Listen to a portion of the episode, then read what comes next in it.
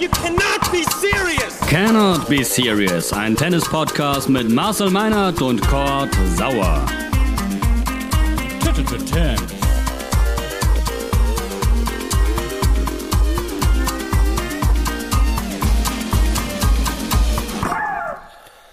50. Folge Cannot Be Serious. Wahnsinn. Wir sprechen heute über die Australian Open. Erste Runde geht los. Und natürlich über die ganze Posse rund um Novak Djokovic. Wir, das ist meine Wenigkeit, Kurt Sauer und natürlich mit Marcel Meinert. Hallo Marcel. Ich wusste gar nicht, dass es so schnell geht bis zur goldenen Hochzeit. Ja. Das, das verging wie im Fluge jetzt, diese 50 Folgen. Kannst du mich noch hören und sehen oder ist schon zu viel? Alles wunderbar.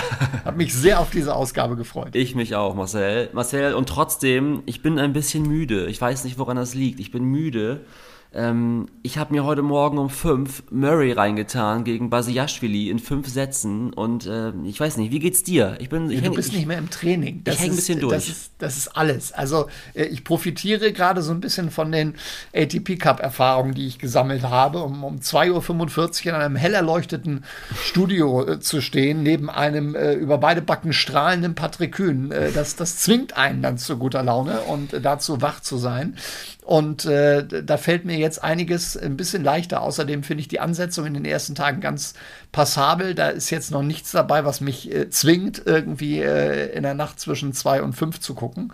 Äh, insofern, es geht, es geht ganz gut, finde ich. verstehe. Advantage, Nachteule, Meinert. Alles Exactly. klar. ähm, la- und ich bin übrigens auch müde, äh, nicht nur aufgrund dieser Zeiten, in, zu denen man gerade Tennis gucken kann, sondern vor allem auch, und lass uns damit gerne einsteigen, ähm, diese ganze Nummer rund um Novak Djokovic, die hat mich auch doch sehr, sehr ermüdet. Ähm, Okay, ein letztes, ein letztes Mal. noch. ein letztes Mal müssen wir drüber sprechen, zumal es Ja. ja auch diverse neue Entwicklungen gab, die wir noch hier gar nicht besprochen haben. Und es ist ja sogar für mich mein allererstes Mal in diesem Podcast, weil du hast ja äh, zum neuen Jahr mit Niki Geuer hier äh, durchgestartet. Genau. Ähm, bist du überrascht, Marcel, über dieses immens große mediale Echo, das dieses Thema nach sich gezogen hat? Also ich muss sagen, äh, ich bin sehr überrascht, dass das das Top-Thema Nummer eins war, medienübergreifend, also gar nicht mal nur Tennis- und Sportmedien. Ich finde es sehr schade, dass es das Top-Thema Nummer eins war. Und hm, wenn man sagt, überrascht, dann müsste man jetzt ja irgendetwas als, als Vergleichswert äh, heranziehen können. Es wäre der Ähm, Fold Gold. Ja, gut, okay. Wenn du es jetzt mit einem sportlichen Thema äh, vergleichst, dann. Ähm, hm, aber das haben wir ja auch schon an anderer Stelle, in anderen Sportarten, dass, dass dann auf einmal Dinge, die abseits des Platzes passieren, viel, viel wichtiger sind und, und komplett äh, über die sportliche Leistung gestellt werden. Ähm, dass das Überraschende oder Entsetzliche ist doch, dass es letztlich so weit äh, kommen konnte. Wir haben alle seit Monaten über dieses Thema gesprochen und Novak Djokovic letztlich ja auch. Und dann laufen alle Beteiligten, Turnierorganisationen, Spieler, Regierung, sehenden Auges da derart ins Verderben. Das, das finde ich schon Wahnsinn. Ähm, aber du hast recht, wenn mir jemand gesagt hätte vorher, dass das Stoff für eine Netflix-Serie mit mehreren Staffeln gibt, dann hätte ich den wahrscheinlich für, für verrückt erklärt. Also, dass das Thema weltweit solche Ausmaße annimmt, äh, na, das konnte man in der Tat nicht erwarten. Und ähm, ich weiß auch nicht, ob, ob Novak Djokovic alles genauso wieder machen würde, wenn er, wenn er diesen Nachhall sich jetzt nochmal äh, überlegt. Aber wer sind wir schon, um uns in diesen Kopf reinzudenken? Das, glaube ich, sollten wir uns äh, schenken. Also ich bekam teilweise Nachrichten von Menschen, die gar nicht wissen, dass ich einen Tennis-Podcast äh, hoste. Äh, meine Mutter zum Beispiel. Meine Mutter hat gesagt, ey, was ist denn mit Djokovic los? Und das ist für mich dann schon wirklich so ein sehr, sehr feinfühliges Zeichen, dass das Ja, das Thema ist groß ist. Ja. Ähm, ja, Wahnsinn. Ähm, okay, lass uns nicht zu viele Wiederholungen hier reinballern. Die Menschen, die uns hören, äh, wissen in der Regel ja alles rund um dieses Thema. Ähm, es gibt zwei, drei Dinge, die ich dennoch besprechen möchte. Einmal, es heißt, wer einmal ausgewiesen wird, muss drei Jahre draußen bleiben. Ähm, auch hier nochmal, siehst du es für möglich an, dass No- Novak Djokovic die nächsten drei Jahre nicht teilnehmen kann dort? Oder glaubst du, im nächsten Jahr ist dann doch wieder irgendwie eine Art Ausnahmeregelung möglich?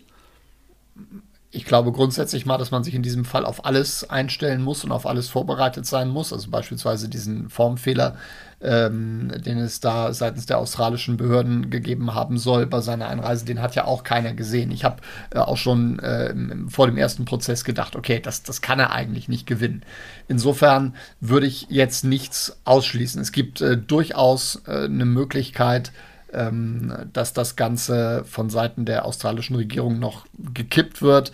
Ich glaube, da hängt auch einiges davon ab, wie sich die Situation dann, dann im nächsten Jahr äh, weiterhin entwickelt, auch, auch wie sich Djokovic sozusagen auf Bewährung äh, präsentiert. Das kann ich aber wirklich ganz schwer abschätzen, wie da die Regularien sind und was dafür ähm, dann, dann tatsächlich eintreten muss.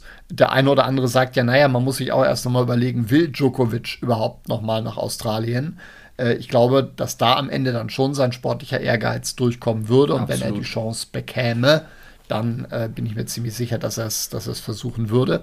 Und insofern läge sein Schicksal dann erneut ähm, in, der, in der Hand der Einwanderungsbehörden. Ähm, und wir haben aber gelernt, wie viel äh, innerhalb eines Jahres passieren kann. Insofern würde ich da jetzt nicht zu weit vorausblicken wollen. Jetzt ist Frankreich das nächste Land, das eine Art Impfpass etabliert und äh, selbst Roland Garros äh, steht auf dem Spiel für Djokovic. Ähm, wie irre ist es, dass ein Nummer 1 Tennisspieler Titel nicht einheimsen kann, weil Regularien rund um eine Pandemie das für ihn verhindern. Also ich muss mich da mal festlegen, ich sehe ihn auf gar keinen Fall in Paris dieses Jahr spielen. Oder was sagst du? Wenn diese Regelung so bestehen bleibt, ähm, dann nicht. Ich sehe da kein Einlenken, wie beispielsweise bei einem Kimmich, der groß dann irgendwann sagt, ich habe mich geirrt und lag falsch. Ich sehe das bei Djokovic nicht.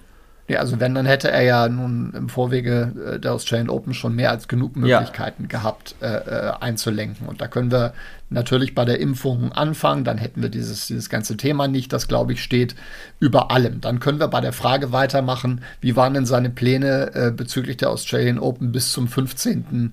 Äh, Dezember, bevor dann einen Tag später dieses positive PCR-Testergebnis kam. Äh, wollte er da dieses Turnier nicht spielen? Hat er, hat er sich darauf vorbereitet, zwei Monate äh, nichts zu tun?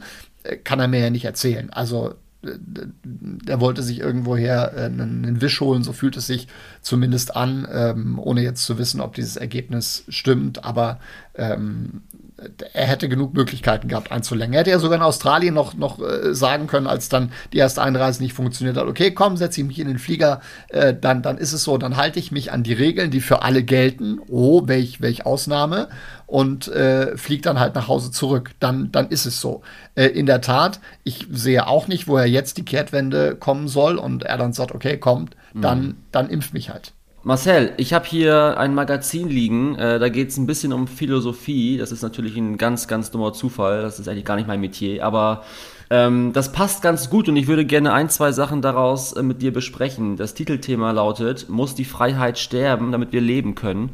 Und ähm, es ist offenbar Kernfrage und Kernproblem der Philosophiegeschichte, ähm, die Vermittlung des Einzelnen und des Individuums mit, der, mit dem Ganzen mit der Gesellschaft. Und äh, ich finde es super spannend, dass das am, am Beispiel Djokovic quasi exemplarisch gerade wieder aufgezeigt wird. Also ähm, die Frage ist, wie sehr stellt man sich als Individuum über die Gesellschaft? Und das tut ja Novak Djokovic wirklich äh, in einem Ausmaß, das es eigentlich noch nicht gab. Ähm, ich frage mich, um da jetzt nochmal vorweg so ein, zwei Fragen auch an dich zu richten, äh, siehst du eine Welt, in der es vertretbar ist, sich selbst oder das, das Individuum über alle zu stellen, weil man eben Ziele verfolgt, ehrgeizig ist und eine, eine Kampfmaschine? Also in welcher Welt passt das vielleicht auch für dich, Marcel? Also in welcher Welt willst du was verfolgen, was erreichen und jetzt mal wirklich äh, mies formuliert, äh, scheißt auf andere. Ähm, das funktioniert ja schon vielleicht auch beim täglichen Training und du vergisst irgendwie die Familie und bist nur am Arbeiten. Das ist irgendwie so die Ebene, die vielleicht alle auch ein bisschen kennen. Ist das für dich was, wo du sagst, es muss zu einem gewissen Maße bei jedem irgendwie auch so ein Gleichgewicht existieren? Naja, du musst zumindest wissen, wo die, wo die Grenze ist. Also ich glaube fast schon, dass man, dass man sagen kann, dass du als, als, als Spitzensportler ähm, auf diesem Niveau, und da müssen wir jetzt nicht nur die, die Nummer 1 bis 10 der Welt nehmen, äh, dass du natürlich einen, einen gewissen egozentrischen Ansatz brauchst und dass du auch ähm, dir natürlich gewisse Dinge zunutze machst, wenn du von ihnen profitieren kannst. Also ich nehme jetzt mal als Beispiel bei den vergangenen Australian Open die Sonderbehandlung, die die Novak Djokovic und, und Rafael Nadal bei der Quarantäne zuteil geworden ist, als sie dann in Adelaide ja vorher ein Showturnier gespielt haben und dann das Ganze unter komplett anderen Bedingungen absolviert haben als der Rest der Tour, die in, die in Melbourne unterwegs waren. Ich, ich finde, das kann man das kann man durchaus vergleichen. Ich finde jetzt nicht, dass man daraus unbedingt einen ganz großen Vorwurf konstruieren muss an Djokovic und Nadal, dass sie das Ganze für sich in Anspruch genommen haben. Das sind halt Annehmlichkeiten, die du ab einem gewissen Niveau bekommst, finde ich. Wären wir da soweit d'accord? Da sind wir d'accord. Aber ähm, die Frage, die es quasi auch zu beantworten gilt, ist, ähm, tut der Einzelne Dinge, die allen anderen schaden. Und wenn man das bezogen auf die Pandemie beantwortet, dann ist es bei Djokovic ja klar. Ich Exakt. würde, so, ich, genau. Ich, da sind wir ja dann an der, da sind wir ja dann an der Grenze und und und äh, auch bei der Frage, ähm, bei welchem bei welchem Punkt äh, kann ein Einzelner nie mehr, nie wichtiger sein als, als, als die Masse, als die Gesellschaft. Also das, das, das geht, ist, ist grundsätzlich sowieso schwierig, aber nochmal, wenn du gewisse Annehmlichkeiten bekommst, aufgrund deines Status, warum auch immer, nimmst du sie mit. So, das würde ich jetzt noch äh, gar nicht unbedingt verwerflich finden. Aber ähm, es gibt einfach gewisse Grenzen und es gibt Regeln, äh, an die du dich halten musst. Und da sind wir ja nun in, in dieser Pandemie relativ grundlegend. Äh, und man ist auch bei einer, wie ich finde, ähm, sehr, sehr grundlegenden äh, Fehleinschätzung, die die Australian Open vorgenommen haben. Denn niemals ist ein einzelner Spieler größer als ein gesamtes Turnier. Für mich haben die Australian Open den, den Status, die, die Wichtigkeit von Novak Djokovic für diese Veranstaltung gnadenlos überschätzt und sind dort äh, Wege gegangen, die sie, die sie niemals äh, hätten gehen dürfen. Sehe ich genauso wie du. Ich würde jetzt nochmal gerne, um das äh, Thema auch mit der angesprochenen philosophischen äh, Perspektive nochmal eben kurz zu besprechen, mit zwei, drei ähm, Zitaten und Philosophen füttern. Äh, hast du auch vielleicht schon mal ein, zwei Namen gehört. Pass auf, ähm, Hans Jonas sagt, handele so, dass die Wirkungen deiner Handlungen verträglich sind mit der Permanenz echten menschlichen Lebens auf Erden und er bezieht sich eigentlich auf Dinge wie äh, lass doch mal irgendwie die Kreuzfahrt weg, ähm, bau das Atomkraftwerk nicht und lass den Flieger stehen. Also alles, was quasi äh, deinen Mitmenschen oder auch deinen Nachkommen schaden kann und du selber tust und du weißt, dass es nicht gut ist, ist eigentlich moralisch nicht so ganz geil. Da sind wir dann sicherlich äh, bei einer Meinung, die äh, in eine Richtung geht, wo wir sagen, ja, sehen wir vielleicht ähnlich. Und dann mhm. gibt es spannende Gegenentwürfe, auch von nicht ganz unbekannten Philosophen. Und da erkenne ich dann tatsächlich auch Djokovic wieder.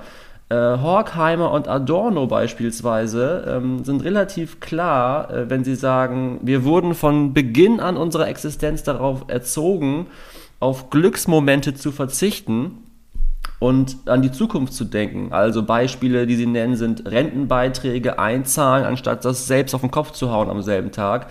Ähm, oder an, nach einem langen Arbeitstag sich auf den nächsten Arbeitstag vorzubereiten und nicht abends irgendwie eine Feier zu feiern.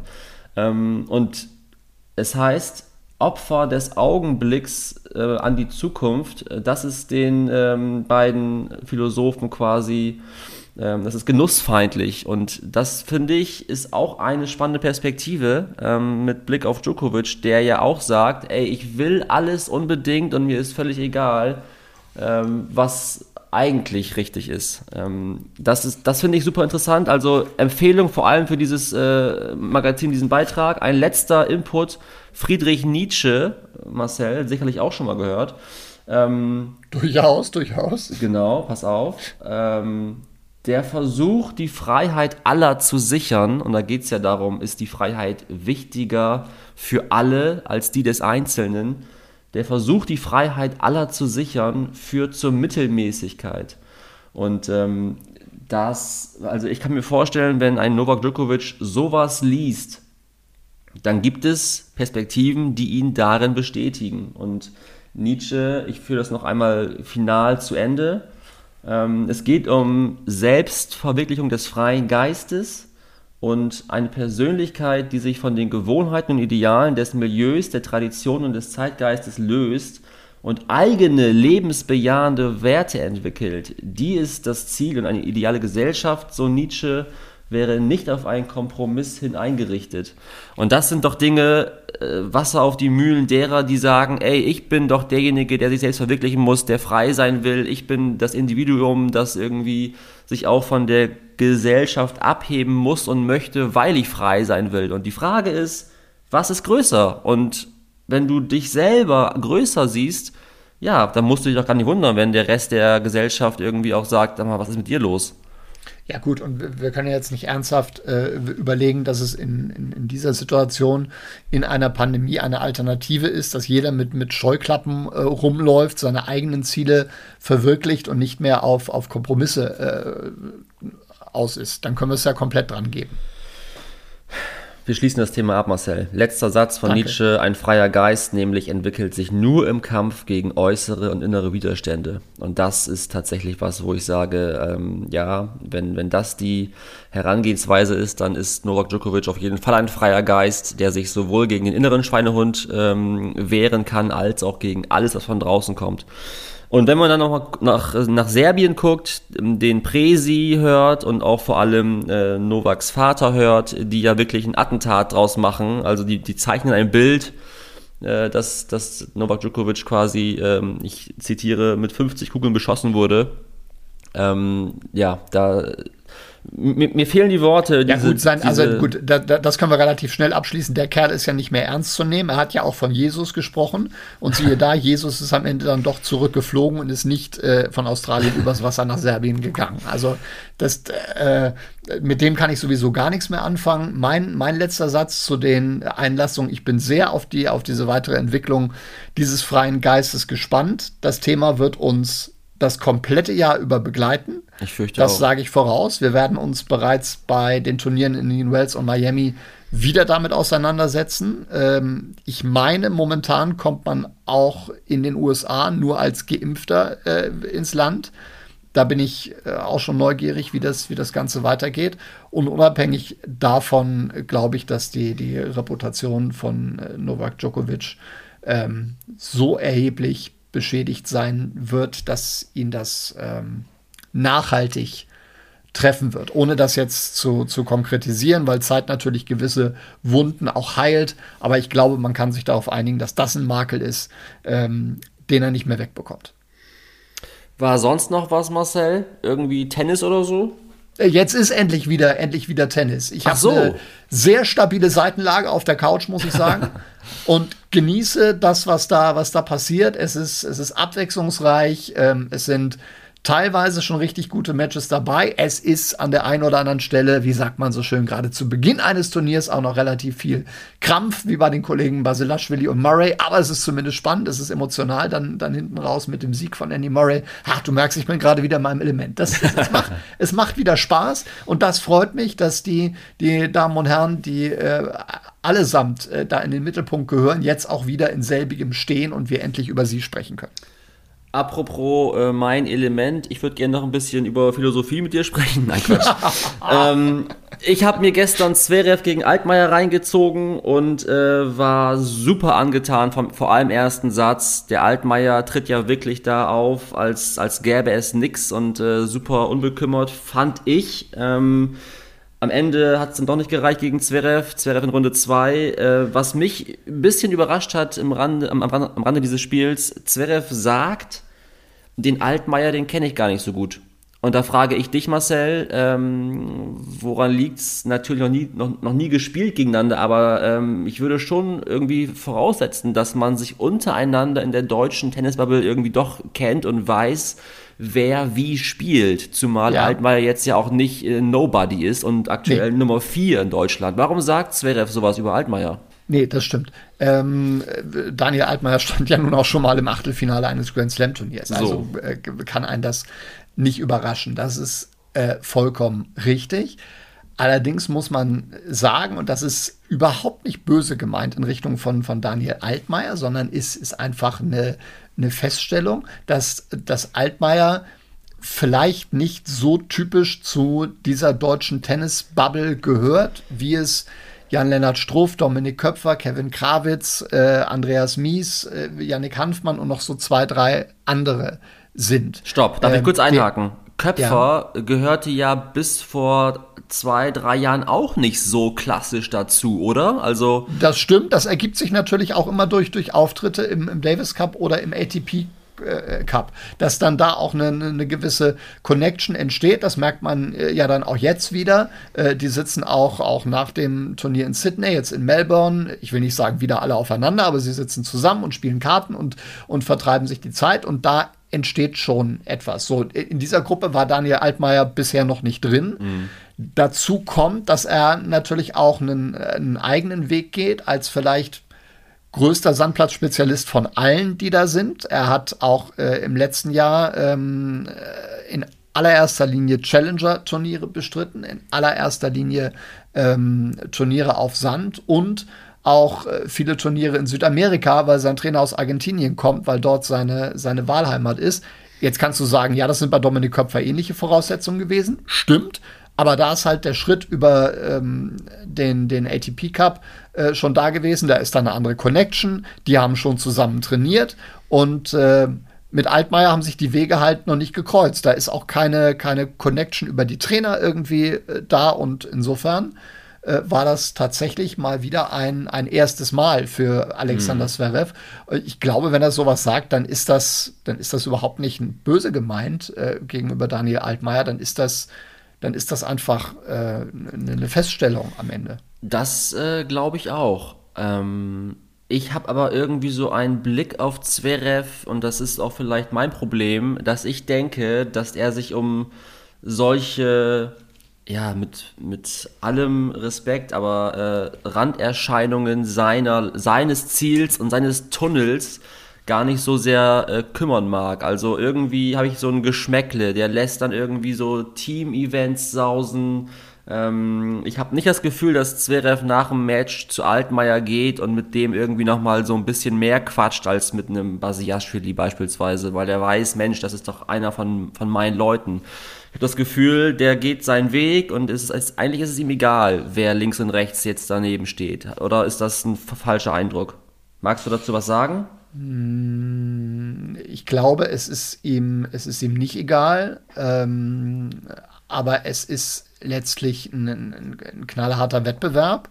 Ähm, wenn wir jetzt mit, keine Ahnung, äh, Thomas Muster, mit, mit äh, Boris Becker oder John mhm. McEnroe äh, oder Jimmy Connors über Freundschaften auf der Tour sprechen und wie dann alle miteinander nach dem Match umgehen, äh, dann, dann kriegen die aber ganz schnell einen roten Kopf und mhm. sagen, äh, Freunde, ich will keine Freunde, ich will, ich will dieses verdammte Turnier gewinnen. Mhm. Und da interessiert mich alles, was äh, drumherum passiert, nicht. Also in die Ecke würde ich Alexander Zverev nicht stecken wollen. Ich finde jetzt auch die Diskussion, dass er Team-Events nicht spielt, dass er in Davis Cup äh, nicht spielt, äh, ermüdend. Das ist jetzt mhm. eigentlich auch, auch durch. Er hat das mit dem Format für sich begründet. Das kann man gut finden oder, oder auch nicht.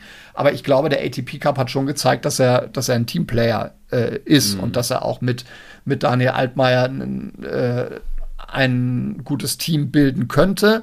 Ich glaube aber auch, dass die beiden schon relativ unterschiedlich sind, was die, was die Charaktere äh, angeht. Ist auch zu Dominik Köpfer, ist es auch ein großer Unterschied. Also mit dem ist er jetzt auch nicht, mhm. nicht Best Buddy. Da ist es dann schon kein Zufall, wenn es dann eher ein Jan-Lennart Struff oder ein Kevin Krawitz ist, der ihm dann, der ihm dann ein bisschen, äh, bisschen näher steht. Also ich würde das Bild jetzt nicht okay. jetzt nicht ganz so, ganz so groß äh, äh, zeichnen, auch wenn sich vielleicht der eine oder andere wünscht, okay, das ist auch ein Landsmann, den könnte er jetzt vielleicht auch ein bisschen noch mehr, noch mehr an die Hand nehmen.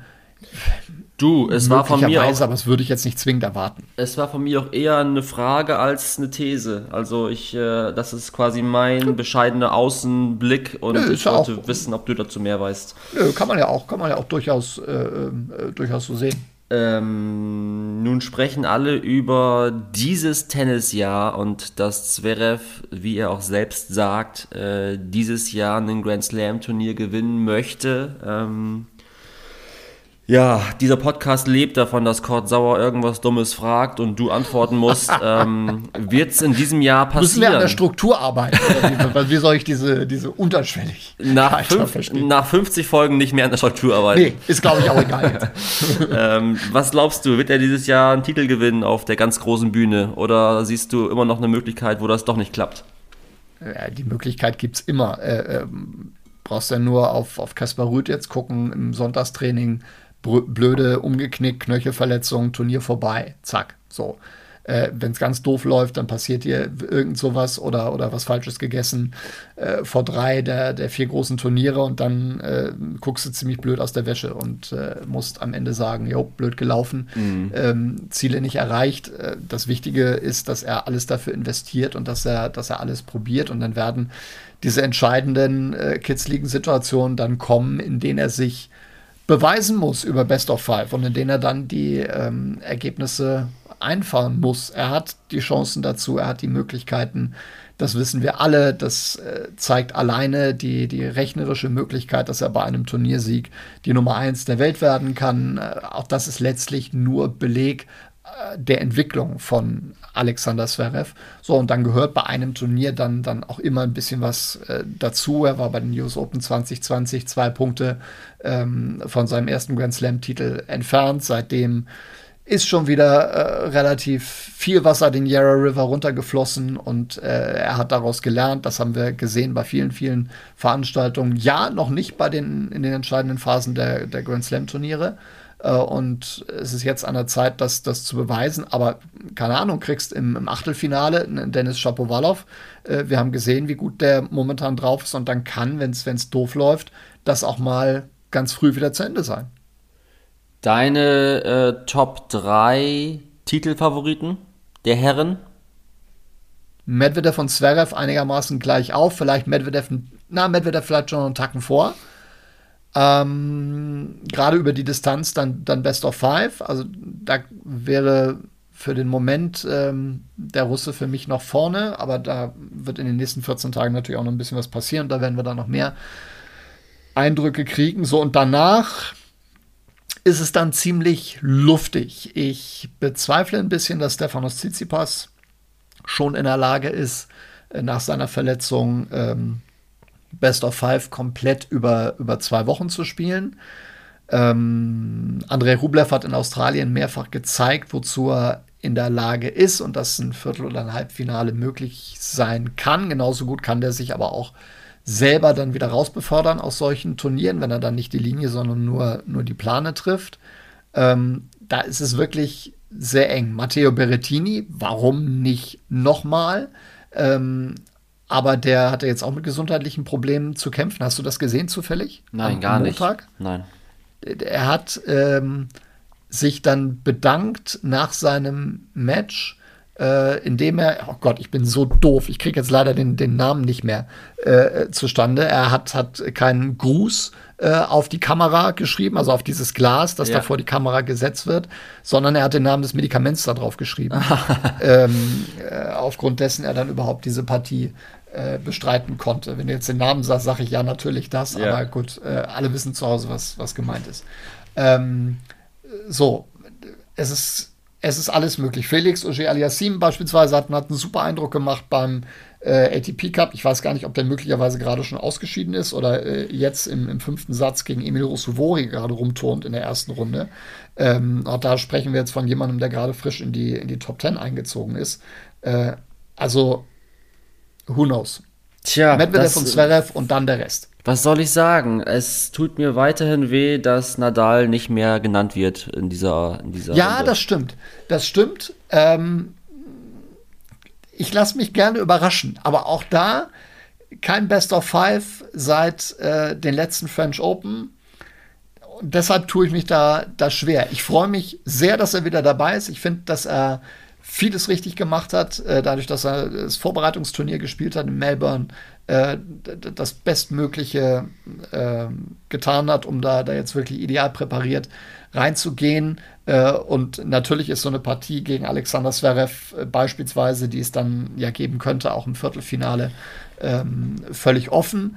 Aber in so einem wirklich tiefen Match, fünfter Satz, bin ich mal gespannt, wie es dann körperlich bei Nadal aussieht. Aber auch da hat er uns schon so oft eines Besseren belehrt. Insofern, warum nicht? Aber du hast recht, es sagt eine ganze Menge, dass er da nicht mehr vorne mit dabei ist. Die Frage ist ja eigentlich, auf die alles hinausläuft, Marcel, glaubst du an Märchen? Und äh, die möchte ich mir immer mit Ja beantworten. Absolut. Und ähm, warum nicht? Warum soll er es nicht schaffen, in einem Turnier, wo der große Novak Djokovic nicht dabei ist äh, und er sich perfekt äh, vorbereitet hat, irgendwie doch durchzukommen bis zum Finale und dort irgendwie diesen Grand Slam zu gewinnen? Ähm, den alle haben natürlich, wollen. So, natürlich. Und lass da gerne auch, auch, auch, zwei ganz andere Nasen im, im Finale stehen, die wir jetzt noch nicht im Ansatz erwähnt haben. Und dann kommt auch bei den Herren mal sowas raus. Also auch wenn ich nicht daran glaube, dafür ist der Unterschied zu groß. Mhm. Aber vielleicht passiert dann auch mal sowas wie, wie bei den Damen dann äh, äh bei den US Open mit Emma Raducano und äh, Laila Fernandes. Äh, da ist die Kanadierin ist äh, jetzt schon erste Runde rausgegangen, ganz glatt. Äh, Emma Raducano, das wird, glaube ich, auch sehr eng gegen Sloane Stevens. Ähm, also die, die, werden ganz weiten Weg haben, das äh, nochmal wieder zu, zu bestätigen. Aber äh, natürlich bringt sowas immer wieder frischen Wind rein. Nadal in Runde 2 gegen den Deutschen Yannick Hanfmann, der in Runde 1 gegen Kokinakis gewonnen hat in drei Sätzen. Ähm, ansonsten vielleicht nochmal ganz kurz, neun deutsche Herren sind dabei in der ersten Runde, drei deutsche Frauen, ähm, davon allerdings auch schon wieder zwei raus, Stand jetzt. Ähm, ja, hoffentlich ist noch eine dabei, wenn ihr den Podcast hört. Aber gegen, gegen Kaya Kanepi, Angelique Kerber, die äh, sich erstmals offiziell mit ihrem Freund gezeigt hat. Jetzt kommt hier Gossip, Gossip Meinert. Ja, das wollte ich jetzt einmal noch ganz kurz mit ein, nur mit einfließen lassen, ja. was aber auch nichts war, was sie jetzt selber irgendwie, irgendwie vorangetrieben hat, sondern ja, ähm, ja da hat, hat auch einer im Hintergrund irgendwie ein Foto. Sei es drum. Das Wichtige 1-1 im ersten Satz, gerade in diesem Moment gegen Kaya Kanepi und äh, mal gucken, Möge das, möge das Auftrieb geben. Weißt du, was ich schade finde? Dass äh, Petkovic äh, in Runde 1 raus ist und der Tennis-Volksmund dann wieder so sagt, enttäuscht, oh, wieder nicht weiter. Und eigentlich wird vergessen, dass äh, auf der anderen Seite des Netzes Barbara Krejcikova stand. Oder sagst du, da wäre mehr drin gewesen? Nein, da wäre, da wäre also möglicherweise 2, 6, ein etwas besseres Ergebnis. Äh, das ja. Ähm, sie hat ja bis, bis ähm, nach so Mitte, Mitte erster Satz war das ja gar nicht so schlecht. Äh, aber dann äh, der Faden auf einmal komplett gerissen. Und dann, dann ist das halt ähm, ja auch mal so, dass dir so eine Partie äh, einfach wegläuft. Also überhaupt gar kein Vorwurf. Man hat an ihrer Reaktion nachher gemerkt, dass sie sich selbst deutlich mehr vorgenommen hat. Aber Barbara Krejcikova, das ist, das ist absolute Weltspitze. Das ist für mich eine der, der, der Top fünf Spielerinnen äh, momentan und äh, auch eine der, der Anwärterinnen mit auf den Turniersieg. Und äh, insofern möglicherweise hätte sie sie da ein bisschen länger ärgern können, aber ich kann mir nicht vorstellen, dass da ähm, über die Distanz eine Chance gewesen wäre, die Partie zu gewinnen, auch wenn sie gegen Naomi Osaka sehr gut gespielt hat äh, in der Vorbereitung Petko, aber auch das war ein Satz und am Ende äh, reicht es dann, reicht es dann nicht. Ähm, ich glaube, die Enttäuschung ist auch deshalb besonders groß, weil sie nicht weiß, ob sie nochmal nach, mm. nach Melbourne zurückkommt. Und natürlich mm. willst du es da dann besonders gut machen, das kann ich auch verstehen, aber mit einem Tag Abstand wird sie dann sagen, okay, also Barbora, die spielt somit das, das schickste und, und beste Tennis, was es momentan gibt auf der Tour. Und dann ja. ist das auch so zu akzeptieren. Dann machen wir noch eben aus Chronistenpflicht äh, ein, zwei weitere äh, Ergebnisse, beziehungsweise ähm, Erst- und Zweitrundengeschichten. Äh, Kohlschreiber gewinnt gegen Cecinato. Struffi ist raus. Das ist, Moment, ganz kurz, das ist für mich mehr als nur Chronistenpflicht. Oh, okay, ein, hau ein raus. Philipp Kohlschreiber, von dem wir, von dem wir äh, ganz wenig gehört haben. Ich muss jetzt mal äh, nachgucken, wann der überhaupt sein letztes Match gespielt hat. In diesem Aber- Podcast hier überhaupt erwähnt wurde. Ja, wenn er das nicht wurde, dann ist das unser Vergehen, das muss man mal ganz klar so sagen. Einer, der äh, immer ein Stück weit vernachlässigt wurde und dessen große Konstanz über die Jahre äh, nicht, wirklich, nicht wirklich gewürdigt wurde, ist dann jetzt als einer der letzten ins Hauptfeld äh, noch mit reingerutscht am Ende. Ähm, äh, ich habe zwischendurch mal mit äh, seinem Manager, mit Stefan Feske, äh, Kontakt gehabt, der meinte mal, ja, wart mal ab, der ist, der ist top motiviert, der hat noch Bock und äh, da rutschen noch zwei raus und dann fliegt er am Sonntag nach Australien und äh, siehe da, da jetzt mit so einem glatten Dreisatzsieg äh, äh, einzusteigen, körperlich scheinbar gut auf der Höhe, ähm, Respekt. Das freut mich, das freut mich richtig. Genau, äh, Maxi Materer spielt zur Stunde gegen Taylor Fritz. Oskar Otte ist weiter, sowie auch äh, Dominik Köpfer. Ähm, Genau, ja. Maxi hat gerade verloren leider, ist gerade Oh, gerade vorbeigegangen gegen, das ging schnell. Taylor Fritz, Okay. glaube ich, ähm, im, im dritten Satz. Ähm, ist- super. Ja, und Ja. Struffi ist Und raus. Struffi ist raus. Äh, gegen den Holländer Van de Zandschulp, sagt man das so? Sagt man so, genau. Okay, ähm, der ja auch bei den US Open schon sehr groß aufgespielt hat, der allerdings immer noch so ein bisschen unter dem Radar läuft. Äh, Struffi wird kein Glückspilz mehr, scheint mir bei Grand Slam Auslosungen. Das ist wirklich, das ist wirklich Wahnsinn. Aber ich muss sagen, ich habe von dem Match jetzt nichts gesehen, aber es, es wirkt ein bisschen so, auch vom Ergebnis her, von der Deutlichkeit, als hätte er da nicht anknüpfen können an seine Leistung vom ATP Cup, aber das mit aller Vorsicht, ohne jetzt genau zu wissen, was da, was da passiert ist. 6-4, 6-3, 6-2 aus Sicht des Holländers. Ähm, ich würde den Podcast für heute fast schließen. Wir sprechen ja jetzt hoffentlich wieder alle zwei, drei, vier Tage miteinander zu den Australian Open. Ähm, aber nicht ohne dir nochmal eben äh, die drei Namen der Frauen abgerungen zu haben. Äh, wer hat die besten Titelchancen bei den Frauen? Ashley Barty, Ashley Barty und Ashley Barty. Oh, das ist eindeutig. Schön, wenn du Ja, dich so ist- klar ist- festlegst. Ja, das, das ist, äh, ich weiß nicht, ob mich mein Gefühl jetzt völlig trübt, aber ich habe das, das Gefühl, ähm, das zieht sie jetzt vor heimischem Publikum. Also die arme Lisia Zurenko in der ersten Runde, ah, der Tipp hat jetzt nichts mit der ersten Runde zu tun, das habe ich vorher schon ähm, so gesagt. Äh, Die ist ja mal komplett gnadenlos drüber gefahren. ähm, ich, ich glaube, sie hat jetzt tatsächlich den Schwung, den es braucht. Naomi Osaka ist noch nicht so weit. Okay, wenn sie dann ähm, im, im fortgeschrittenen Stadium des Turniers eine Krejcikova, eine, eine Paula Badoza, das war das Finale in Sydney, ähm, natürlich kann da eine Menge passieren, aber mit Heimvorteil, ich glaube, die Chancen von Ashley Barty waren nie so groß wie, ähm, wie in diesem Jahr. Ich erinnere mich, bei den anderen Grand Slam Turnieren waren da immer ein paar Fragezeichen mit dabei und du kannst auch bei ihr nie 100% sicher sein, dass sie nicht auf einmal im keine Ahnung, Achtelfinale oder auch schon in der dritten Runde gegen wen auch immer aus unerfindlichen Gründen ihren Faden verliert. Aber ich finde, die ist momentan sehr stabil, äh, viel, viel besser drin als beispielsweise eine, eine Arina Sabalenka, die zeitweise von unten aufschlagen musste in der Vorbereitung, die sich jetzt gerade gegen Storm Sanders, ähm, eine Wildcard-Spielerin aus Australien, äh, nicht nur quält, sondern Satz- und Breakball hinten liegt. Also, ähm, weiß ich gar nicht, ob die noch im Turnier ist, wenn ihr die ganze Geschichte hier hört. Das, äh, das spricht schon einiges gerade für Ashley Barty. Der Name ist super. Storm Sanders. Ähm, Also das mal wirken lassen, das ist wirklich super. Gut. Ich hätte Ähm, noch zwei Dinge, bevor ja. du hier komplett den, den Vorhang schließt. Frage Nummer eins: Wie gefällt dir das Outfit von Alexander Zverev? über Outfits, seit wann sprechen wir über Outfits in diesem Podcast? Sollten wir nicht damit anfangen? ja, es gibt ja auf, auf Thames die Rubrik Fashion Polizei, äh, wo Ja. wir tatsächlich gelegentlich mal Outfits auch ähm, ja, uns anmaßen, die zu bewerten. Ich finde es eigentlich relativ schlicht. Ähm, hier und da vielleicht ein paar wilde Akzente, aber es ist mir jetzt nicht äh, irgendwie größer aufgefallen. Dir etwa?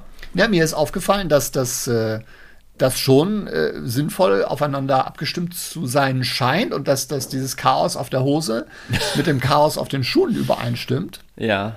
Und ich jetzt schon äh, einige gehört habe, auch beim Tennistraining meines Sohnes, die sagen, hey, das äh, schaut, aber, schaut aber cool aus. Hab dann gleich nachgeguckt, die Hose kostet stramme 70 Euro.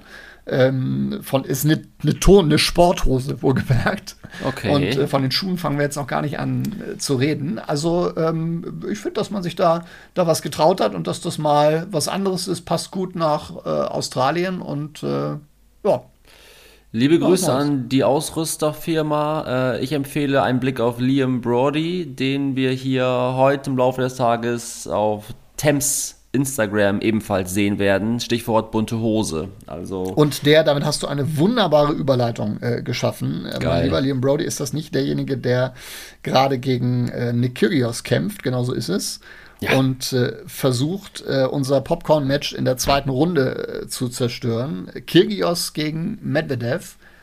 Dafür mache ich die Maschine jetzt schon warm. Das sage ich dir ganz ehrlich. Auch wenn ich nicht glauben kann, dass der Australier dieses Match gewinnt. Aber angucken werde ich mir das auf jeden Fall, zumal ich fest davon überzeugt bin, dass wenn Kyrgios, der ist jetzt, sehe ich das richtig, Satz und Break vor, ähm, dass das dann übermorgen die Night Session sein wird. Popcorn für Kurt Sauer dieses Jahr nur salzig. Hashtag Neujahrsvorsätze. Oha, oha, oha. So, mein lieber Marcel, das war schön. Äh, ich würde noch ein bisschen in äh, Adorno, Horkheimer und Nietzsche blättern jetzt. Und ähm, du schaust Tennis und dann. Mach du äh, das, ich drücke Angie Kerber die Daumen, sie hat's nötig, sie liegt gerade 1-4 hinten. Oh Gott, So. oh Gott, oh Gott, oh Gott. Wir sprechen drüber in Genau. Kürze. Machen wir. Bis denne. Tschüss. Und tschüss.